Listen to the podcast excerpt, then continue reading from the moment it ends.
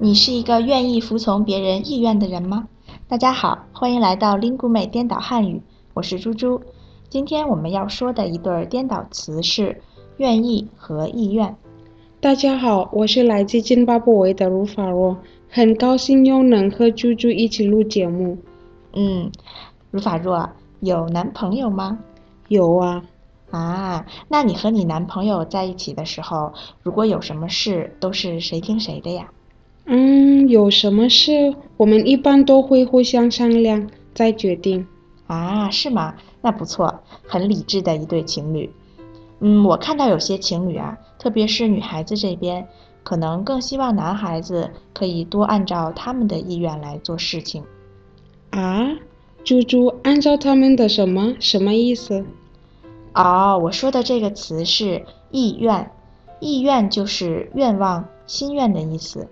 我的意思就是说，女孩子想让男生听他们的，他们想怎么样就可以怎么样。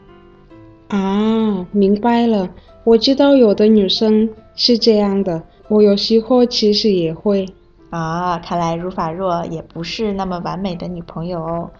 不过啊，偶尔这样也没什么。作为男生，应该也愿意宠爱一下自己的女朋友，对吧？是呀，猪猪，你说愿意和意愿。是不是一对儿颠倒词？哦，是啊，这个发现好。那愿意是什么意思？如法若，就是想同意做什么的意思，对吗？对，愿意是一个动词，而意愿应该是一个名词。如法若，你能再用这两个词造个句子吗？好，居居，你是一个愿意服从别人意愿的人吗？嗯，这个问题问得好，我一时都不知道怎么回答了。听众朋友们，那你们呢？你是一个愿意服从别人意愿的人吗？今天我和如法若介绍了“愿意”和“意愿”这一组颠倒词，你现在能分清了吗？